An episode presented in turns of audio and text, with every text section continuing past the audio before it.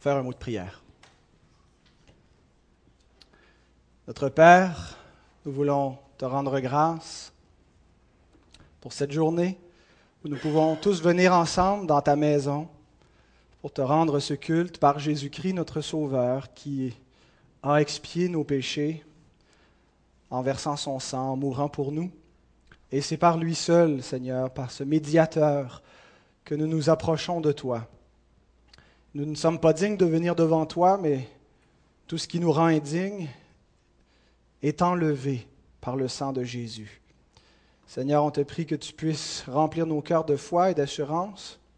On te prie que ton Saint-Esprit puisse, par les instants qui vont suivre, au moyen de ta parole, convaincre nos cœurs par la vérité, qu'il puisse, Seigneur, nous faire voir ta gloire, nous aider à comprendre davantage l'Évangile, à voir comment il a été annoncé depuis le commencement des temps jusqu'à son plein accomplissement en Jésus-Christ. Ouvre nos yeux, Seigneur. Édifie-nous ce matin par le ministère de ta parole. Et gloire à toi, Seigneur notre Dieu. Gloire à toi seul. Amen.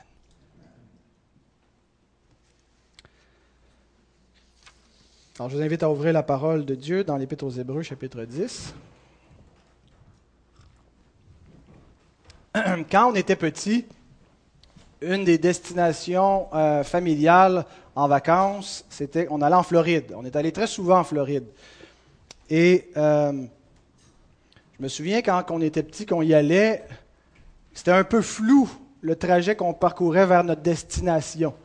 Parce que euh, ben, quand on est petit, on n'est pas vraiment conscient hein, du monde, de l'environnement et de la, géographie, où ce qu'on se trouve. Ce que je savais, c'est que c'était loin, la Floride.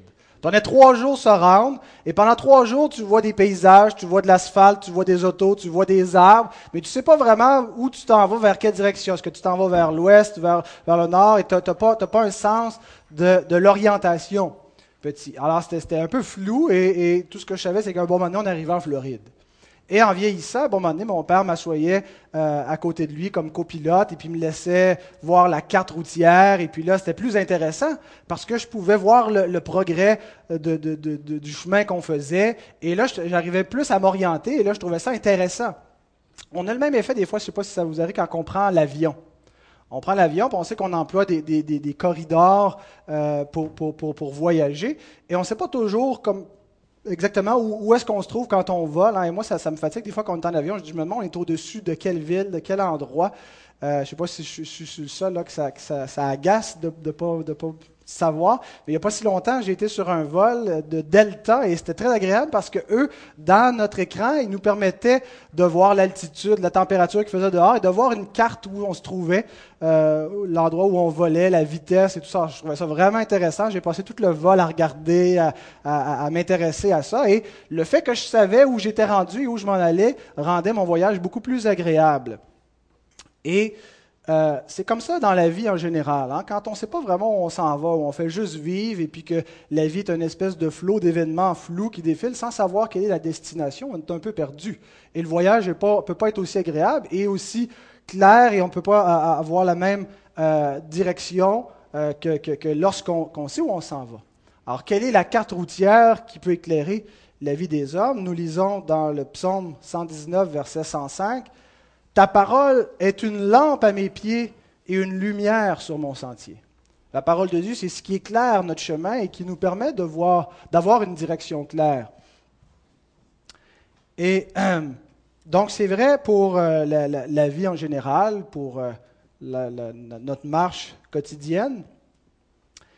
Et euh, c'est vrai aussi dans, notre lecture de la parole. Des fois, quand on lit la parole, on, peut juste la lire et la lire, et, on a plein de, petits, de, beaux petits paysages qu'on voit, si on peut reprendre l'image de la, de la route qu'on parcourt, sans nécessairement voir le chemin global, sans nécessairement avoir une vue d'ensemble. Hein. Comme quand on est en forêt, on voit beaucoup les arbres et, ce qui est devant nous, mais on n'a pas une vue d'ensemble sur la forêt qu'on parcourt. Et des fois, euh, notre lecture des Écritures ressemble à ça.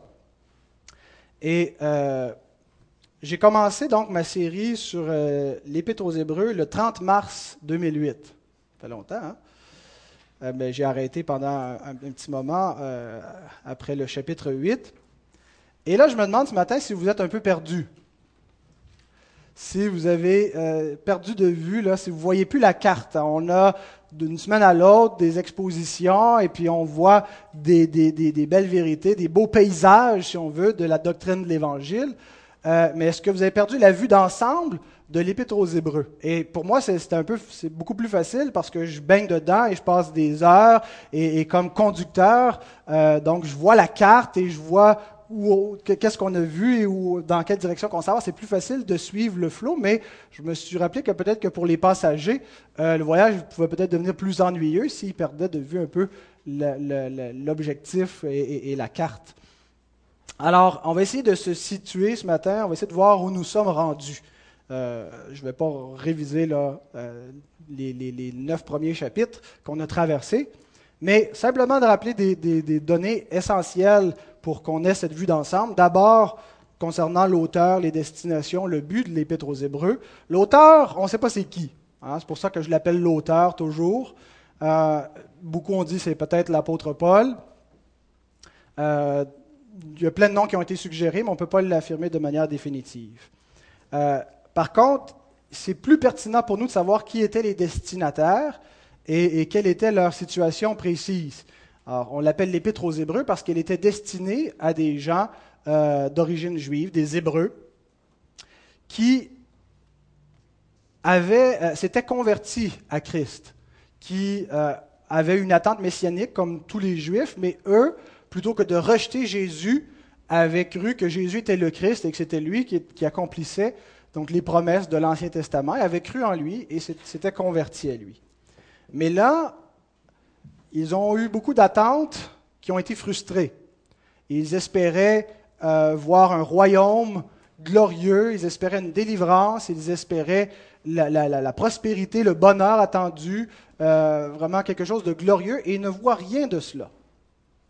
Au contraire, ils ont des persécutions, des, souffrances, euh, et il ne semble pas évident que Christ règne et qu'il est véritablement le Messie, de sorte que plusieurs remettaient en question la, véracité du Christ comme de Jésus comme, Christ, comme Messie, et songeait très sérieusement à revenir au judaïsme, à, délaisser le, christianisme et revenir à, leur pratique de l'époque, à repratiquer les, les, sacrifices au temple et continuer à attendre que le Messie vienne parce qu'il ne semble pas finalement être venu.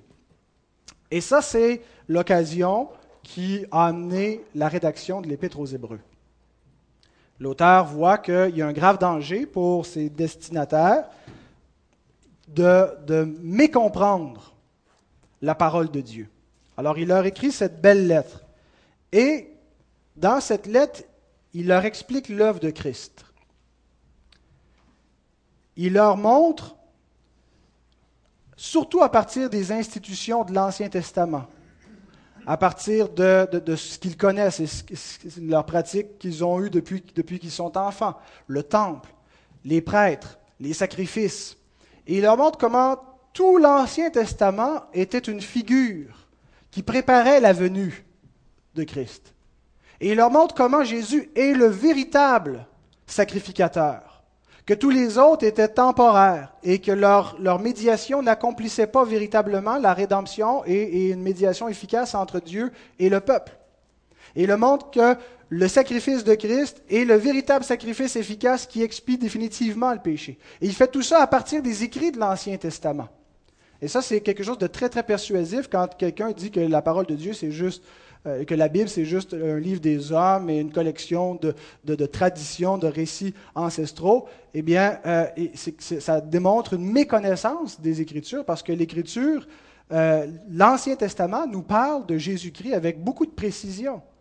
Et lorsqu'on est confronté à ce fait, ben, on doit admettre qu'il y a quelque chose de divin pour nous avoir annoncé des siècles à l'avance un homme qui allait venir et avoir préfiguré dans, le détail les éléments de sa venue, eh bien, on se dit, ça ne peut pas être juste des hommes qui ont pensé à cela et qui ont annoncé avec précision des événements qui allaient se produire.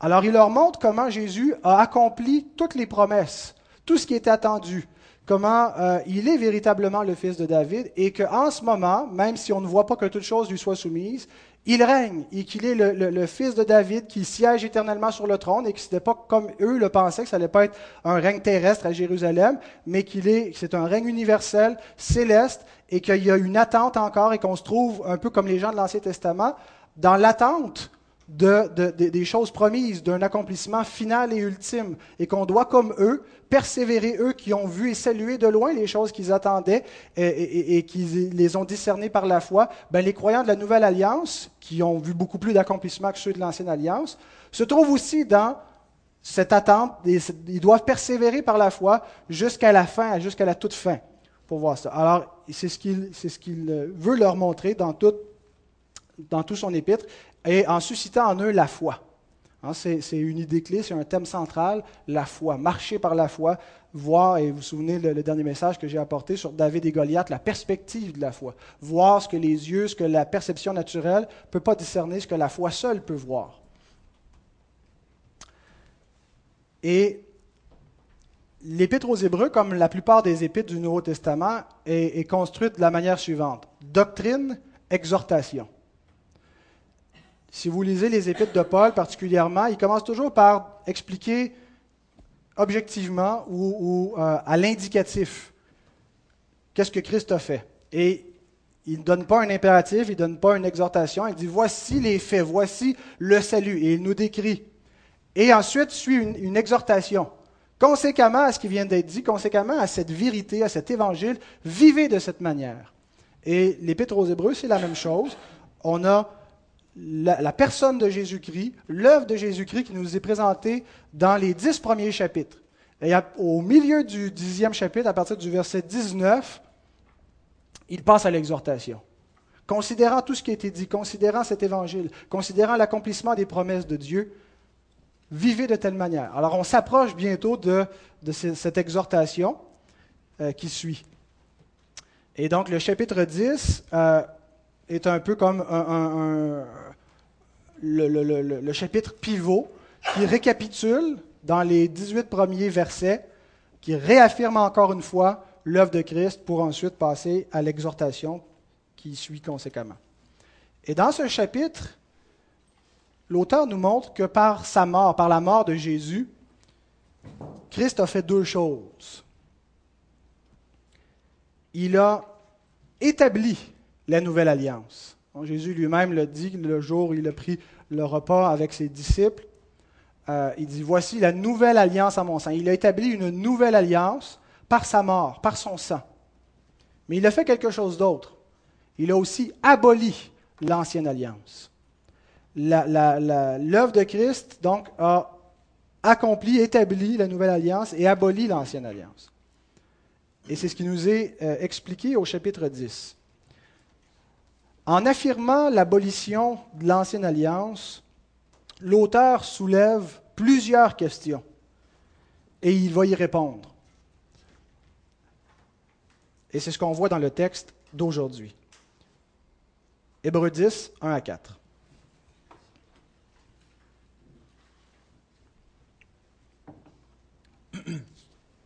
En effet, la loi qui possède une ombre des biens à venir et non l'exacte représentation des choses, ne peut jamais, par les mêmes sacrifices qu'on offre perpétuellement chaque année, amener les assistants à la perfection. Autrement, n'aurait-on pas cessé de les offrir parce que ceux qui rendent ce culte, étant une fois purifiés, n'auraient plus eu aucune conscience de leurs péchés? Mais le souvenir des péchés est renouvelé chaque année par ces sacrifices, car il est impossible que le sang des taureaux et des boucs ôte le péché, les péchés. Alors ce texte dit simplement ce qu'on a déjà dit, affirmé à plusieurs reprises, à savoir que les sacrifices d'animaux de l'Ancien Testament ne pouvaient pas purifier le péché. Et il démontre cette affirmation de deux façons. Premièrement, il dit que la répétition constante des, sacrifices était une évidence que le péché demeurait. Si le péché avait été expié, on n'aurait pas eu besoin de répéter encore. Et deuxièmement, il dit que les assistants, les assistants, euh, c'est les adorateurs. Le, terme grec veut dire ceux qui venaient et présentaient l'offrande, donc c'était ceux qui adoraient. n'avaient pas reçu l'assurance du pardon. Ils continuaient à offrir les sacrifices parce que euh, Dieu leur a jamais donné, leur a jamais annoncé par sa parole que leur péché était expié et ils n'avaient par conséquent, ils avaient, encore conscience du péché, ils n'avaient pas l'assurance du pardon. Alors donc, ces deux, ces deux euh, arguments, la répétition des sacrifices et l'absence de l'assurance du pardon, pour l'auteur, c'est l'évidence que les sacrifices d'animaux, il termine au verset 4, n'expiaient pas le péché. Ils étaient inutiles pour enlever le péché. Il n'y a jamais un seul péché qui a été ôté par le sang versé des animaux. Et ça soulève immédiatement une question. Quelle était l'utilité des sacrifices? Est-ce que vous vous êtes déjà posé cette question? C'est une question euh, qui est importante parce que c'est partout dans l'Ancienne Alliance. il y a une grosse partie de la Bible qui devient complètement absurde et impertinente pour nous si on ne comprend pas l'utilité des sacrifices. Je me souviens euh, que je recevais, euh, quand j'ai commencé, euh, je faisais la série sur l'Épître aux Hébreux, je faisais aussi des capsules pour ces fois qui étaient diffusées à Québec, des, capsules linguistiques sur les, mots. Et puis je recevais souvent les commentaires d'un auditeur qui était définitivement pas chrétien, euh, et il me disait euh, que les, sacrifices d'animaux de l'Ancien Testament, c'était un culte satanique. et quand Jésus dit Vous avez pour père le diable, il parle de Moïse, qui était un grand prêtre sataniste, et puis qui incitait les gens à faire des sacrifices euh, d'animaux, et puis que Jésus est venu abolir ça. J'ai dit Je pense que vous ne comprenez pas vraiment les Écritures. Alors, à quoi ça sert de comprendre? Est-ce que c'est juste pour répondre aux contradicteurs? Est-ce qu'il y a une utilité quelconque pour nous de savoir à quoi ça servait parce qu'on n'a jamais vécu sous cette dispensation? Alors, quelle est la pertinence de tout ça?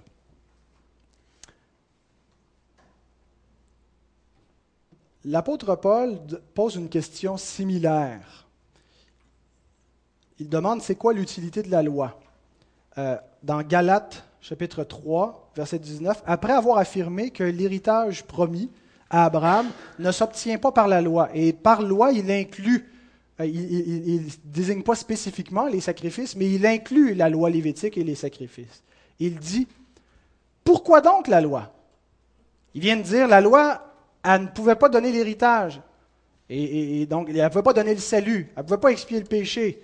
Alors pourquoi est-ce qu'elle a été donnée? Et il répond, elle a été donnée ensuite à cause des transgressions jusqu'à ce que vint la postérité à qui la promesse avait été faite.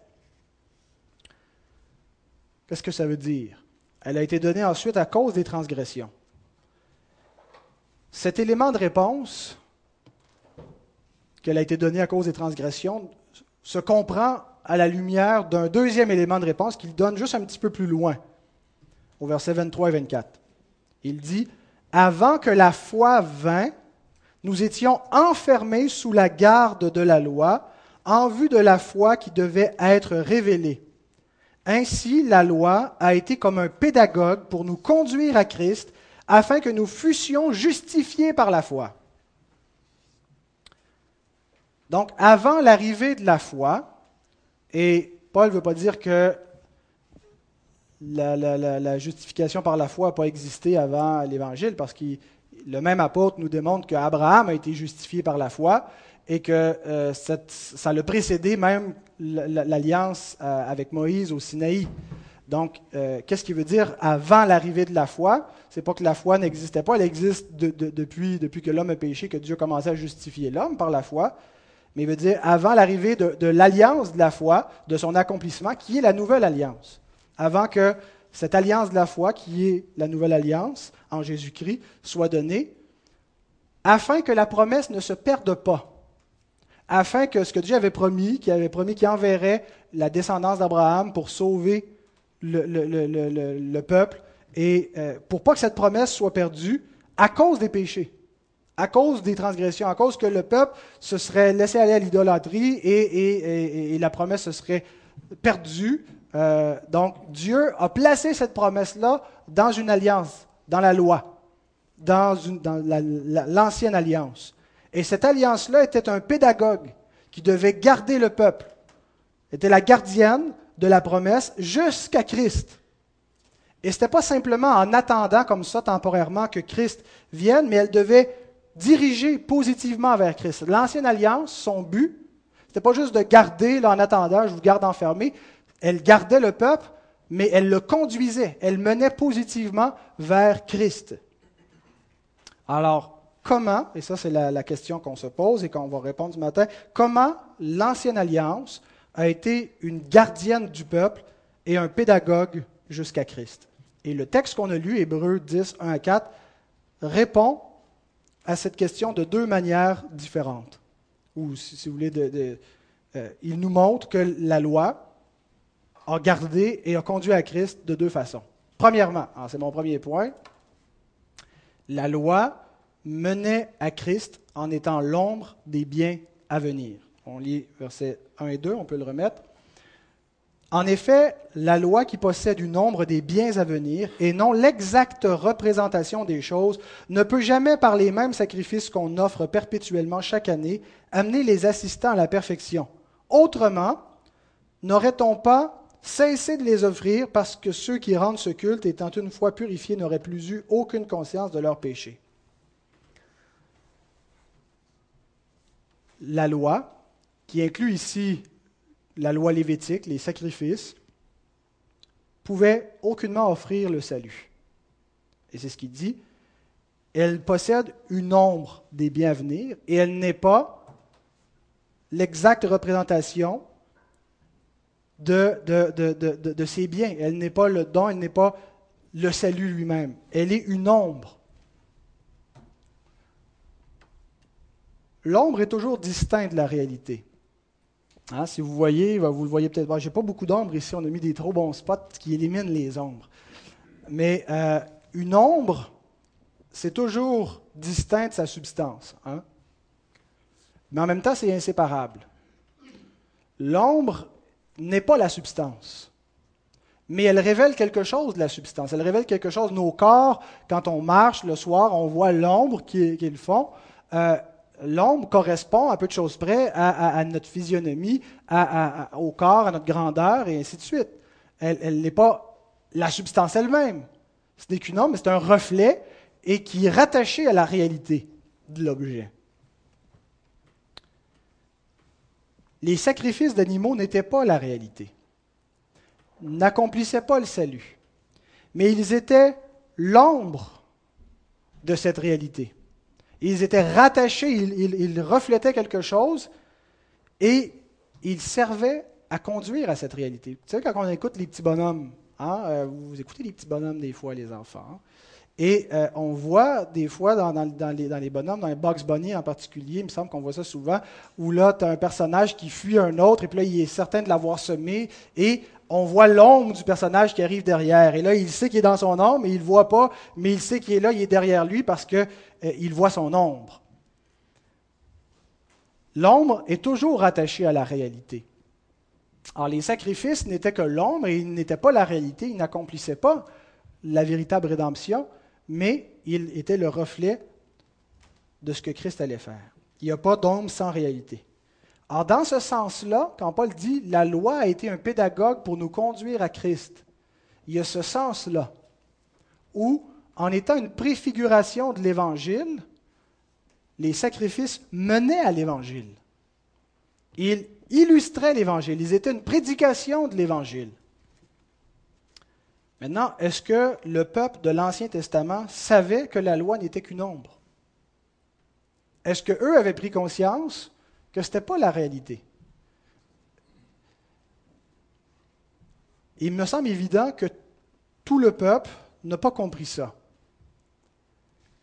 Mais il me semble aussi évident que ça leur a été révélé dans l'Ancien Testament et que beaucoup l'ont compris et que par conséquent, ils ne se sont pas attachés à la loi et à, ce à, à sa réalité immédiate, mais ils ont vu au-delà. Par exemple, David dit dans le psaume 51, versets 16 et 17, Si tu eusses voulu des sacrifices, je t'en aurais offert. Mais tu ne prends point plaisir aux holocaustes. Les sacrifices qui sont agréables à Dieu, c'est un esprit brisé. Ô Dieu, tu ne dédaignes pas un cœur brisé et contrit. David avait compris que le salut et la grâce s'obtenaient non pas par les sacrifices, mais par la repentance. Ce que, le sacrifice que Dieu, ce, qui, lui plaît vraiment, c'est la repentance, un cœur brisé, contrit, celui qui se repent et qui croit, qui espère dans sa miséricorde. C'est exactement ce qu'on croit, n'est-ce pas?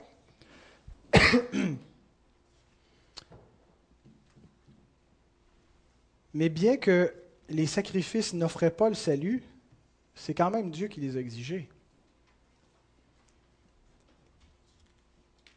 Et il les a exigés parce que ces sacrifices devaient refléter l'évangile de Jésus-Christ.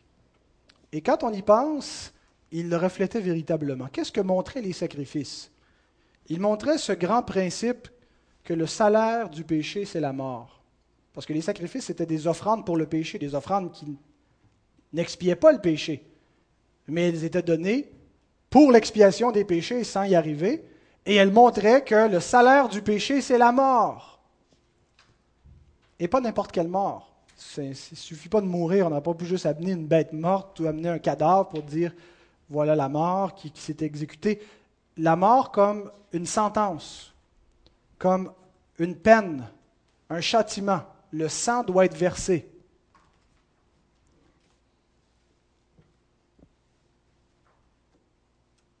Et ces sacrifices montraient que ce n'était pas le pécheur qui mourait pour son péché, mais que c'était un substitut, une victime innocente.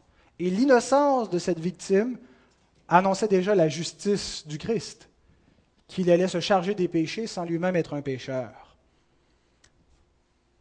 C'était que l'ombre, mais c'était déjà une prédication de l'Évangile. Souvenez-vous des paroles de Jean-Baptiste lorsqu'il voit Jésus qui vient à lui dans le Jourdain. Jean-Baptiste est un croyant qui vit sous l'ancienne alliance. Il est mort avant l'établissement formel de la nouvelle alliance. Et il dit, lorsqu'il le voit, Jean 1, verset 29, Voici l'agneau de Dieu qui ôte le péché du monde.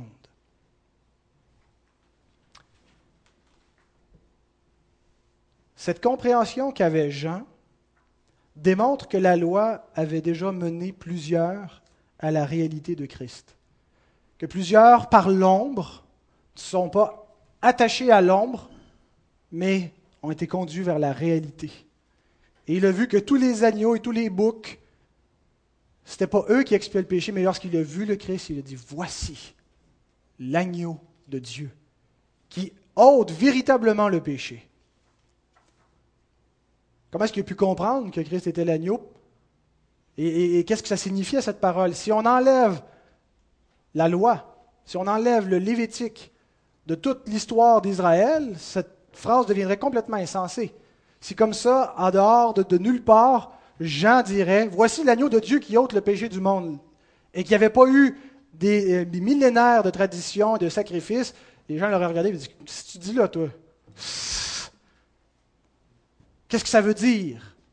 Eh bien, les gens comprenaient que l'immolation d'un agneau servait pour couvrir le péché, et il a compris que ce n'était que l'ombre, et voici le véritable sacrifice. Donc, le Lévitique, la loi, a été une ombre pour conduire à Christ. Et la véritable attente messianique a toujours vu les souffrances de Christ dans l'Ancien Testament. On ne peut pas se fier aux gens de l'époque de Jésus pour dire c'était ça l'attente messianique. Eux, ils attendaient un, Messie euh, politique. La véritable attente messianique, c'était ce que l'Écriture disait. Depuis Genèse chapitre 3, verset 15, en passant par Ésaïe 53, tout l'Ancien Testament annonçait d'avance les souffrances de Christ. L'apôtre Pierre dit dans sa première épître au chapitre 1, les prophètes qui ont prophétisé touchant la grâce qui vous était réservée ont fait de ce salut l'objet de leurs recherches et de leurs investigations, voulant sonder l'époque et les circonstances marquées par l'Esprit de Christ qui était en eux et qui attestaient d'avance les souffrances de Christ et la gloire dont elles seraient suivies. L'Ancien Testament était une prédication de l'Évangile à bien des égards parce qu'il annonçait d'avance les souffrances de Christ.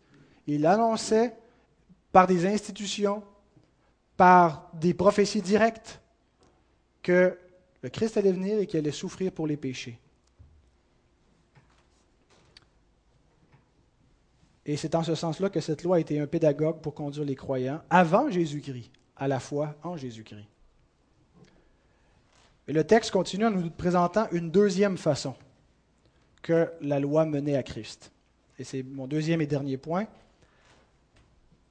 Versets 3 et 4. Le souvenir des péchés est renouvelé chaque année par ses sacrifices, car il est impossible que le sang des taureaux et des boucs ôte le péché.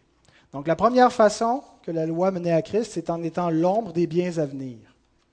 La deuxième façon que la loi menait à Christ, c'est en rappelant le souvenir des péchés. Le temps a quelque chose de circulaire, hein, et je pense qu'il y a quelque chose de circulaire parce que la Terre tourne autour du Soleil, de sorte que les, mêmes saisons se succèdent comme un cycle. Hein, c'est circulaire. Et on revient à, des époques similaires à chaque année, même si on voit, on peut imaginer la ligne du temps comme quelque chose de linéaire, et là en même temps quelque chose de circulaire. Et, donc il y a des événements qui reviennent année après année. On fête une fois par année, on fête Noël, on fête le premier jour de l'année, le jour de l'an, et euh, des anniversaires, un anniversaire de naissance. Et généralement, on répète ces célébrations. Euh, parce qu'on les voit comme un souvenir joyeux, quelque chose qu'on veut se rappeler, qui est positif, ou quelque chose que pour une raison ou une autre, on ne veut pas oublier. Bien, chaque année, il y avait en Israël une grande célébration, qu'on appelait le Yom Kippour. Vous avez déjà entendu ce, mot-là? Qu'est-ce que ça veut dire? Allez-y. Ça veut dire quoi, Yom Kippour Oui, voilà, le jour des expiations. Yom veut dire jour, Kippour, de l'expiation. Donc, c'était une fois l'an, en Israël, il y avait un, jour consacré au sacrifice. Et on le voit dans le Lévitique, chapitre 16, où ça nous décrit ce qu'allait faire le grand prêtre. Et, l'Épître aux Hébreux est construite en grande partie sur une interprétation à partir de Christ de ce que signifiait ce jour-là, le Yom Kippour. Et plusieurs Juifs voyaient ce jour comme une bonne nouvelle, une grande célébration joyeuse où on se réjouissait du pardon que Yahvé, l'Éternel, avait accordé, où on se rappelait l'expiation. Bien, l'auteur, lui, voit les choses complètement différemment. Il dit, la répétition annuelle de ce jour est l'évidence même que les péchés du peuple n'ont pas été expiés. Parce qu'à chaque année, il faut que vous recommenciez. Et s'ils avaient été expiés, ça serait plus nécessaire de le refaire. Et c'est ce qu'il dit au verset 3. Le souvenir des péchés est renouvelé chaque année par ses sacrifices.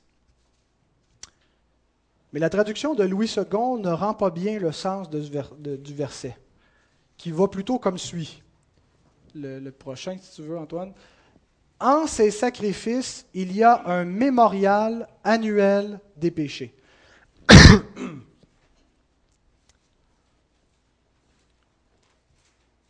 C'est le mot mémorial sur lequel je veux attirer votre attention. Louis II n'a pas bien rendu le sens technique du mot souvenir. Il ne s'agit pas d'un simple souvenir de quelque chose qu'on se rappelle, de quelque chose de, de la mémoire, mais il s'agit d'un mémorial. Et le même mot est employé quatre fois dans le Nouveau Testament. Donc ici, puis trois autres fois. Et vous savez, c'est dans quel contexte qui est employé les trois autres fois? Luc 22, verset 19. Ceci est mon corps qui est donné pour vous. Faites ceci en mémoire de moi. Faites ceci comme un mémorial, en souvenir. Ce que Jésus voulait dire par là, ce n'était pas simplement euh, rappelez-vous de tout ça une fois de temps en temps, comme juste un souvenir intellectuel, un souvenir euh, psychologique, psychique, mais il voulait dire faites ceci. Voici un, rituel, un mémorial qui, a une valeur sacramentelle, qui, est plus que juste un, souvenir euh, dans les pensées, mais qui, est un rituel qui, qui vous lie à une réalité, qui vous met en communion avec quelque chose. Alors, ce n'est pas juste un souvenir mental, c'est un acte remémoratif, un sacrement. Et c'est très intéressant de comparer les deux mémoriaux les sacrifices de l'Ancien Testament et la Sainte Seine. Parce qu'il y a vraiment quelque chose de, connexe entre les deux. Hein, les sacrifices, euh, le, sang de la victime était versé, puis les, adorateurs mangeaient la chair de la victime. On mangeait la, viande. Et euh, on se souvient à la Pâque, hein, euh, que, la, sortie d'Égypte, ils ont mangé la Pâque. et Paul fait un rapprochement.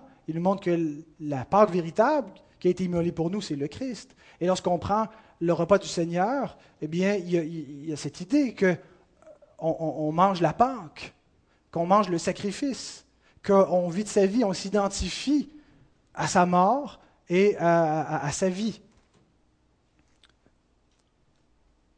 Et l'Écriture appelle ces deux, la scène et les sacrifices dans l'Ancien Testament, les appelle tous les deux des mémoriaux. Mais il y a une discontinuité fondamentale entre les deux qu'il ne faut pas manquer. Les sacrifices ne rappelaient pas la même chose que la Sainte Seine. Les sacrifices rappelaient le péché. Ils rappelaient que le péché n'était pas expié. Imaginez-vous venir année après année pour vous faire rappeler que vous êtes des pécheurs et que Dieu ne vous a pas accordé le pardon, que votre péché n'est pas expié. Et Dieu ne veut vraiment pas que vous oubliez. Et avec ce mémorial-là, qui va durer des millénaires, c'est ce qui vous est rappelé constamment. En ces sacrifices, il y a un mémorial annuel des péchés. Nous prenons le repas du Seigneur une fois par mois, un mémorial. Nous venons à sa table.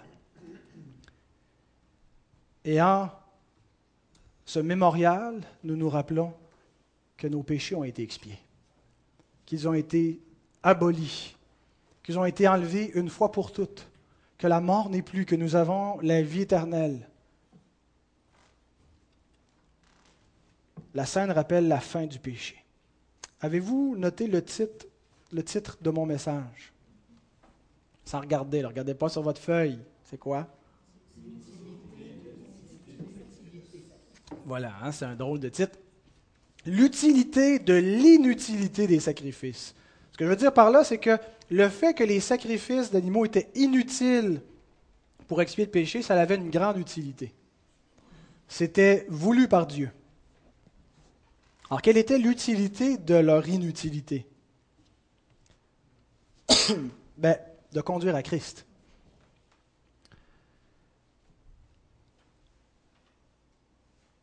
Le souvenir des péchés était rappelé annuellement par ces sacrifices.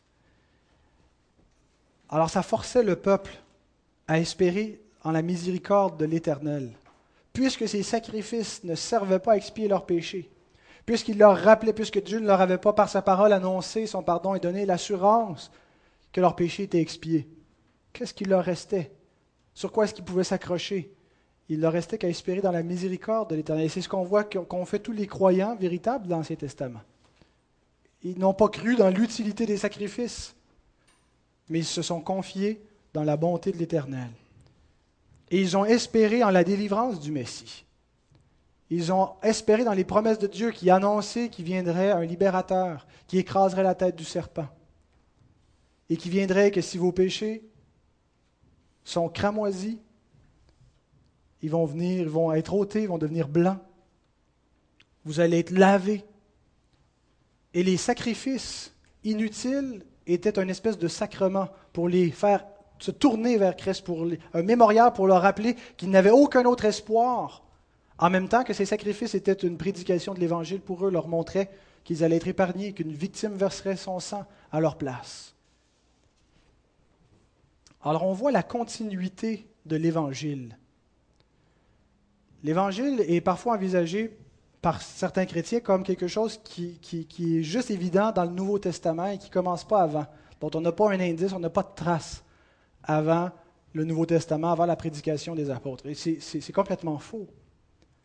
L'Évangile, c'est le thème général de toute l'Écriture, de l'Ancien Testament jusqu'au Nouveau Testament, qui va un peu comme un lever de soleil.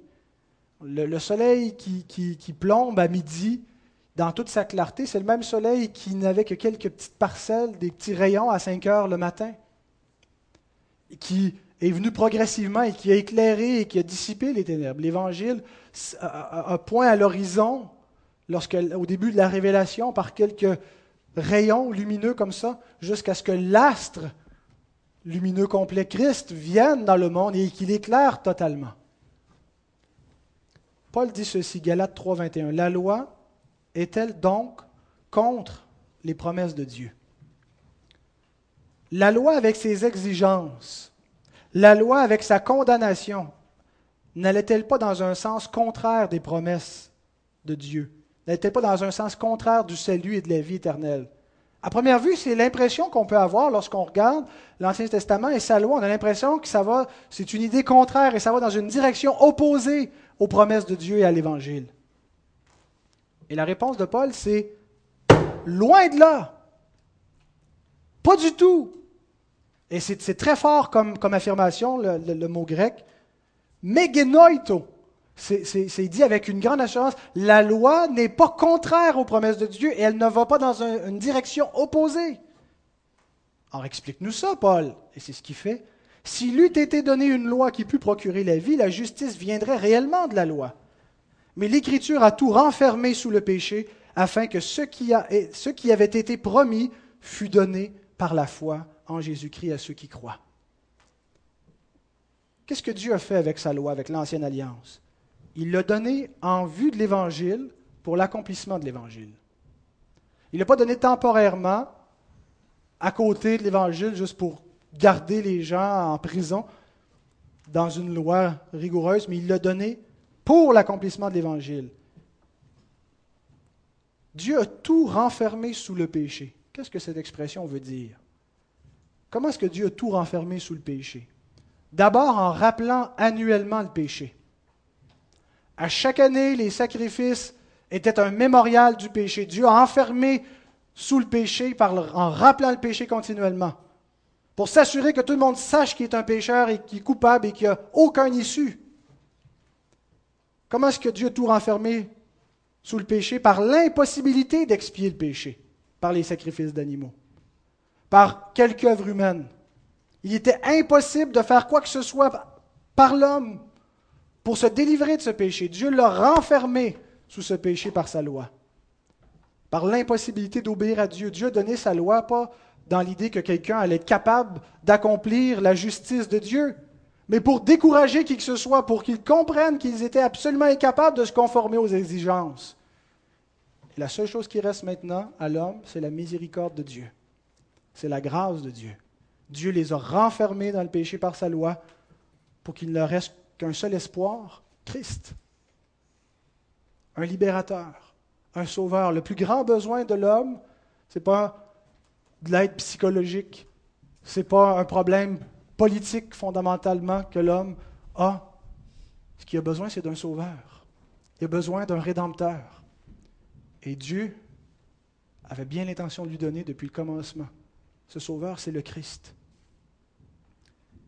Et Paul veut nous montrer que la loi et l'Évangile ne sont pas allés dans deux directions différentes même s'ils semblent vraiment opposés et contraires l'un à l'autre, même si l'Ancienne Alliance semble complètement un autre système, il dit non, c'était une ombre qui reflétait ce que Dieu allait faire, et en même temps, c'était une gardienne, un pédagogue qui, en nous enfermant dans le péché, nous conduisait vers le seul issue qui restait, le Christ.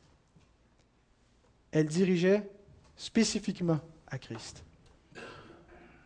Et c'est ce qu'il dit explicitement dans les versets qui suivent, versets 23 et 24. Avant que la foi vînt, nous étions enfermés sous la garde de la loi en vue de la foi qui devait être révélée. Ainsi la loi a été comme un pédagogue pour nous conduire à Christ afin que nous fussions justifiés par la foi. C'est beau, hein? L'Évangile, ça a été le projet de Dieu dès la chute. L'Écriture nous dit que Christ est l'agneau de Dieu qui a été immolé avant la fondation du monde, qui aux yeux de Dieu, c'était son plan, cet évangile-là, de révéler sa grâce. Ça n'a pas été un plan B. Ça a été un plan A et le seul plan, c'est le seul plan de l'Écriture. Et il est absolument impératif que nous entendions l'Évangile comme trame de fond dans l'Ancien Testament. Peu importe ce qui peut à première vue nous apparaître contraire à cet Évangile, c'est vraiment la trame de fond qui devient de plus en plus intense et c'est la symphonie du Nouveau Testament.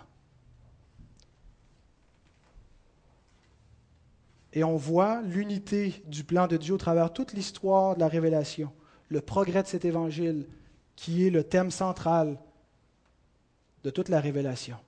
C'est absolument important de comprendre la direction fondamentale de l'Écriture, à partir de l'Ancien Testament jusqu'à sa pleine accomplissement dans le Nouveau Testament. Au début, je vous ai demandé, quand je comparais à, une carte routière et des fois quand on voyage et qu'on ne sait pas où on s'en va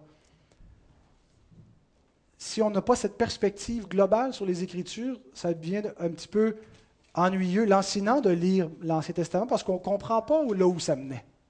On ne voit pas, on n'entend pas la trame de fond de l'Évangile qui jouait déjà les, accords de la grâce de Dieu. Et lorsqu'on prend un recul et qu'on laisse l'Écriture s'interpréter elle-même, lorsqu'on laisse les apôtres parler, nous montrer comment tout ça s'accomplit en Christ et était déjà présent, on a une perspective globale, on voit l'ensemble de la direction et ça nous permet, alors qu'on chemine, de voir où on est rendu. Lorsqu'on traverse les Écritures, de voir qu'elle nous parle de Christ. Et c'est Jésus lui-même qui le dit. Toute l'Écriture l'annonçait d'avance.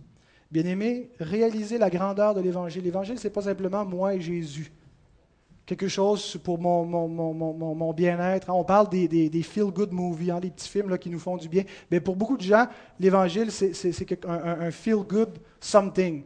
Hein, quelque chose juste pour, pour mon bien-être, sans voir la grandeur de l'Évangile et comment ça dépasse notre vie. L'Évangile est au cœur de l'histoire de l'humanité, du commencement du monde à la fin du monde. C'est l'intention de Dieu pour l'homme. Et nous sommes les héritiers de ce message, d'une histoire, d'une réalité qui dépasse notre vie. Notre vie a du sens parce qu'elle s'insère dans cette histoire sainte. Nous sommes dans ce méta-récit, dans, ce grand récit que Dieu nous raconte. Il est pertinent pour nous parce que nous faisons partie de cette histoire. Et j'espère que chacun de nous est frappé par la gloire mystérieuse de, cet évangile. Je dis mystérieuse parce qu'il y a quelque chose de caché. Le mot mystère veut dire caché, mais qui a été révélé. Et Jésus dit, il vous a été donné de comprendre les mystères du royaume. Tous ne voient pas, n'ont pas la perspective, ne comprennent pas ces choses, ne comprennent pas les Écritures. Et même, je dirais que beaucoup de gens qui professent la foi ne voient pas ce mystère de l'Évangile et la grandeur de l'Évangile. Et si c'est votre cas, si vous ne comprenez pas qu'il y a quelque chose de gros, si vous ne comprenez pas qu'il n'y a rien de plus gros que cet évangile, qu'il n'y a pas d'événement, les gens s'excitent. Vous vous souvenez, les Beatles ont sorti un album euh, qui s'appelait, qui était intitulé Bigger Than Jesus. Qu'est-ce que ça voulait dire? C'est plus gros que Jésus. C'est plus important. L'impact qu'on a dans le monde, la popularité, le sens de notre venue est plus pertinent que Jésus. C'est tout un blasphème, c'est tout un sacrilège d'affirmer ça, mais ça fait montre d'une ignorance extrême, d'un aveuglement total de croire qu'un événement humain quelconque, l'avènement de qui que ce soit, euh, peu importe ce qui peut arriver, nos projets ou les événements mondiaux n'auront jamais l'importance, la grandeur, la gravité de l'Évangile. Et si dans nos pensées, dans nos cœurs, l'Évangile ne reflète pas cette, priorité et, ce sentiment, demandons au Seigneur qu'il nous ouvre les yeux pour qu'on voit clairement. pour nous, c'est juste une question d'aller à l'église le dimanche matin, d'avoir une certaine structure des croyances, sans voir la grandeur, l'éclat, la gloire, que c'est le projet de Dieu et qu'on en fait partie, eh il nous manque quelque chose. Que Dieu nous ouvre les yeux et que nous puissions être passionnés par cet évangile et désirer le partager, le faire connaître parce que nous en sommes les messagers les ambassadeurs. Dieu a fait reposer sur des hommes, sur des porte-paroles, des prédicateurs, son évangile depuis toujours. Il nous a été prêché du ciel par Dieu lui-même, par des anges, par le Fils qui est venu. Il l'a confié à des apôtres, qui l'ont confié à des disciples et qui nous est maintenant confié. Soyons de fidèles gardiens de cet évangile à notre tour. Que le Seigneur nous enflamme par sa parole. Amen.